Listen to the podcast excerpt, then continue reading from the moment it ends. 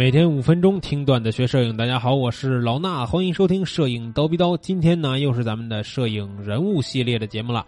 今天咱们要介绍这个摄影师啊，是全球五位报酬最高的摄影师之一。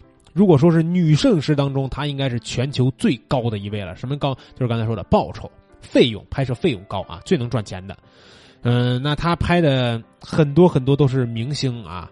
嗯，包括约翰列侬和小野洋子，包括戴米摩尔、麦当娜、迈克尔乔丹、贝克汉姆、施瓦辛格，还有英国女王伊丽莎白二世。我点出来这些只是大家比较熟悉的一些明星，包括很多好莱坞的巨星啊，包括其他国家的这种演艺界的名人啊，包括总统都对他非常的尊敬，也是这个非常希望能得到一次。他拍摄的机会啊，就是你想想吧，明星都想着让他拍摄，是一个什么样的人呢？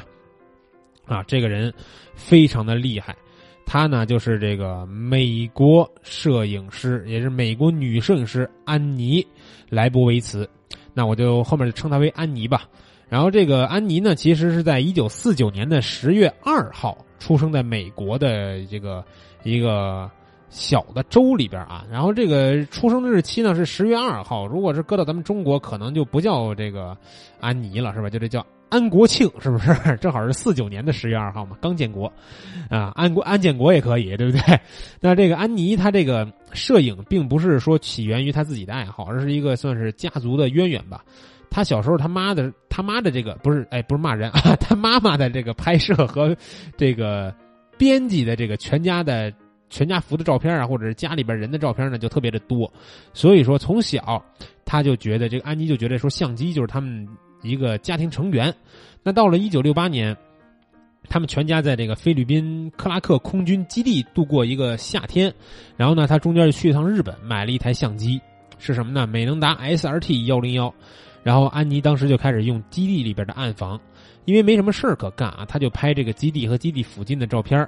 然后也算是成了他当时的一个消遣了吧，那就是他最早拍的照片。后来呢，慢慢长大以后，到这个该上大学了，去了旧金山的艺术学院，学的什么呢？学绘画。到大二的时候啊，开始学这个摄影课了，有一门摄影需要去修了。那这个旧金山艺术学院的这个摄影教学呢，让安妮接受了一个人的摄影精神，这个人非常的重要。啊，谈到这个对他摄影观念的。影响的时候，安妮自己说：“说第一本让我了解到什么叫做摄影书、摄影师的书，啊，就是让我了解到什么是摄影师的书。谁的书呢？是伯列松的书，书名叫做《伯列松的世界》。所以说，啊，当时他也是受到了伯列松很强的影响。然后，在一九八零年，这个当时啊，这个摇滚巨星约翰列侬正式准备复出，要推出一张新的唱片，叫《双重幻想》。”然后当时呢，安妮给列侬拍摄了《滚石》杂志的这个封面的宣传照。这封面上的照片呢，就是列侬在这个小野洋子啊，就是他自己的这个老婆身上趴着，但是呢，列侬是全裸的。那安妮其实最先设想的是让这个列侬和小野洋子都裸着在床上这样蜷缩着拍一张这个照片。然后呢，安妮说说她想法以后，列侬表示没问题，但是杨子说他只想脱掉上衣。那安妮说上衣就也别脱了。最后拍出来一张就是裸身的列侬，蜷曲着身子，紧紧的拥吻他妻子小野洋子的这个照片。小野洋子是穿着衣服的，啊，列侬说你精确的抓住了我们之间的关系。但是啊，非常非常这个著名的一个事件，就马上要发生了。在这张照片拍摄之后的五个小时，约翰列侬就被刺身亡了。呃，当时这个《滚石》杂志呢，也是以这张照片。当做封面，然后这个封面上除了滚石的这个杂志的标记，呃，一句话都没有写，也是纪念这个伟大的，呃，当时非常伟大的这个摇滚明星列侬吧。那安妮之所以成为一个非常传奇的摄影家呢，啊，不光是因为他拍摄了很多这个，嗯，怎么说呢，非常有名的人吧，还因为他跟一个作家之间的感情，啊，这个作家叫苏珊桑塔格。嗯，比较有意思的是，安妮是一个女性，苏珊桑塔格也是一个女性，所以他们之间有着非常深厚的这个同性恋情。在这儿呢，关于他们的恋情，咱就不多说了，还是说说拍照方面的事儿。那其实他在这个当年刚大学毕业以后呢，就加入到这个《滚石》杂志的这个工作当中。他在《滚石》这个杂志待了三年的时间，就成为了这个《滚石》的首席摄影师。然后之后呢，他又加入了这个《名利场》杂志，又变成这个《名利场》杂志的这个首席摄影师。《名利场》大家知道的话，就会了解到说，这个杂志会拍很多很多非常著名的，或者是不光是明星啊，很多这个政界的人也也会登到这个《名利场》杂志的封面上。然后他还拍了这个迪士尼的一个《百万梦想年》的系列的这个童话海报。这个童话海报我觉得非常的厉害，因为他们找来了全球的很多很多著名的这个明星和这个各方面的这种，算是这个不是艺人啊，不是演员，比如有谁呢？比如有贝克汉姆，啊，也要在这个同事这个迪士尼的童话世界里边去扮演一个角色，让安妮操刀去拍摄。然后还有这个网球的大神啊，费德勒也是一样。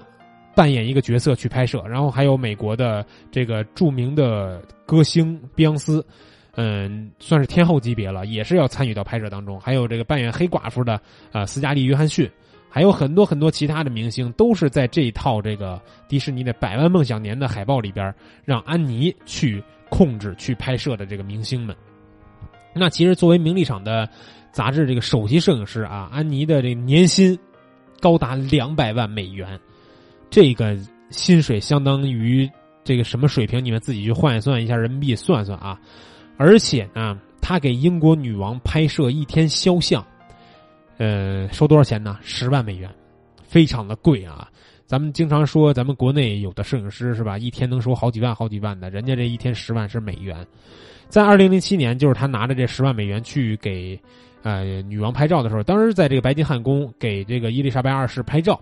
那女王穿着一套这个华贵的盛装出场，然后呢，安妮突然就提醒了一句说：“如果您把这个王冠取下来呢，效果可能会更好，啊，因为您这件长袍。”她这个话还没说完，女王当时就非常凌厉的眼神盯着她说：“说怎么了？太庄重了吗？啊，你以为这是什么？”女王呢？当时说这句话的这个语气可能有点不太高兴，但依然是配合安妮拍出了好几张非常精彩的照片。如果大家想看到这个照片呢，待会儿我会告诉大家，还是老办法啊，去蜂鸟微课堂回复这个“安妮”两个字就可以了啊。蜂鸟微课堂的微信号回复“安妮”两个字就可以看到他给女王拍的照片，也给其他人拍的照片。我挑了几张比较经典的放到里边。你别看这个安妮这么能赚钱啊，年薪两百万，拍一天十万美元是吧？据报道啊，安妮在二零零八年向一个艺术资本集团申请了贷款，啊，你这么有钱还要贷款吗？这家企业借给安妮两千四百万美元，这什么概念？算下来大概一点六亿人民币，他贷了这么些钱，不知道干嘛啊？然后呢，以他这个房产和拍摄的照片以及底片的拥有权作为抵押去贷的款，然后呢，据这个《纽约时报》的估计。他们也测算了一下，说这个安妮的摄影作品总价值算起来有多少呢？摄影作品啊，光这些算起来总价值有五千万美元，算下来大概三亿多人民币啊！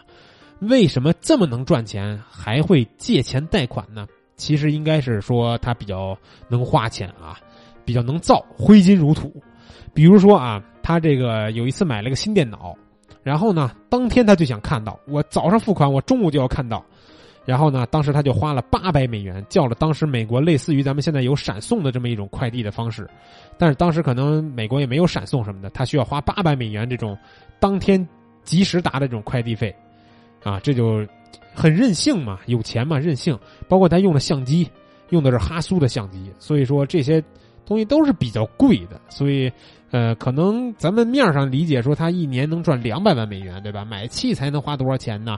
啊，买个电脑再花八百美金，这个快递能多少钱呢？但你可能不知道，他还要花很多其他的东西，比如说穿着呀，是吧？包括这个房产呀什么的，都是一些他的这个非常巨大的开销。正所谓能赚也能花，对吧？非安妮是也。那其实我今天呢介绍这个安妮。不光是说他给很多明星拍的照，啊，他这个拍照能赚钱，也能这个借钱。最有意思的是什么呀？最有意思的是他最近可能会开设一个线上的课程，哎，就跟咱们蜂鸟微课堂一样啊，他要在线上讲课了，啊，他要教你的是如何用光线及创意完成自己的作品，并并并帮你找到作为艺术家的独特视角。哎，你说这就有意思了啊！这么厉害的一个人，算是全球。最顶级的时尚或者说是商业摄影师了，他居然要到这个网络上去开设课程了，而且呢，我了解到那课程呢，就是还是遭到很多人吐槽啊，大家都觉得说安妮可能会拍，但是能讲什么呢？是吧？讲讲自己的故事吗？什么的？我看这个网上推特上吧，嗯，也是一片吐槽啊。但是咱们国内的朋友们要想听这个课，可能比较费劲，还是主要是针对这个美国的群众，可能是。嗯，有有兴趣的话，你可以翻墙去听一听，看看安妮到底能给你讲出什么花哨的东西来。然后呢，这个刚才我也说了，如果是大家想看到我今天介绍的全球收费最高的女摄影师拍摄的几张经典作品的话，可以去蜂鸟微课堂的微信号啊，大家注意，不是蜂鸟网的微信号，而是蜂鸟微课堂的微信号，直接回复“安妮”两个汉字，就可以看到我给大家准备的几张图片了。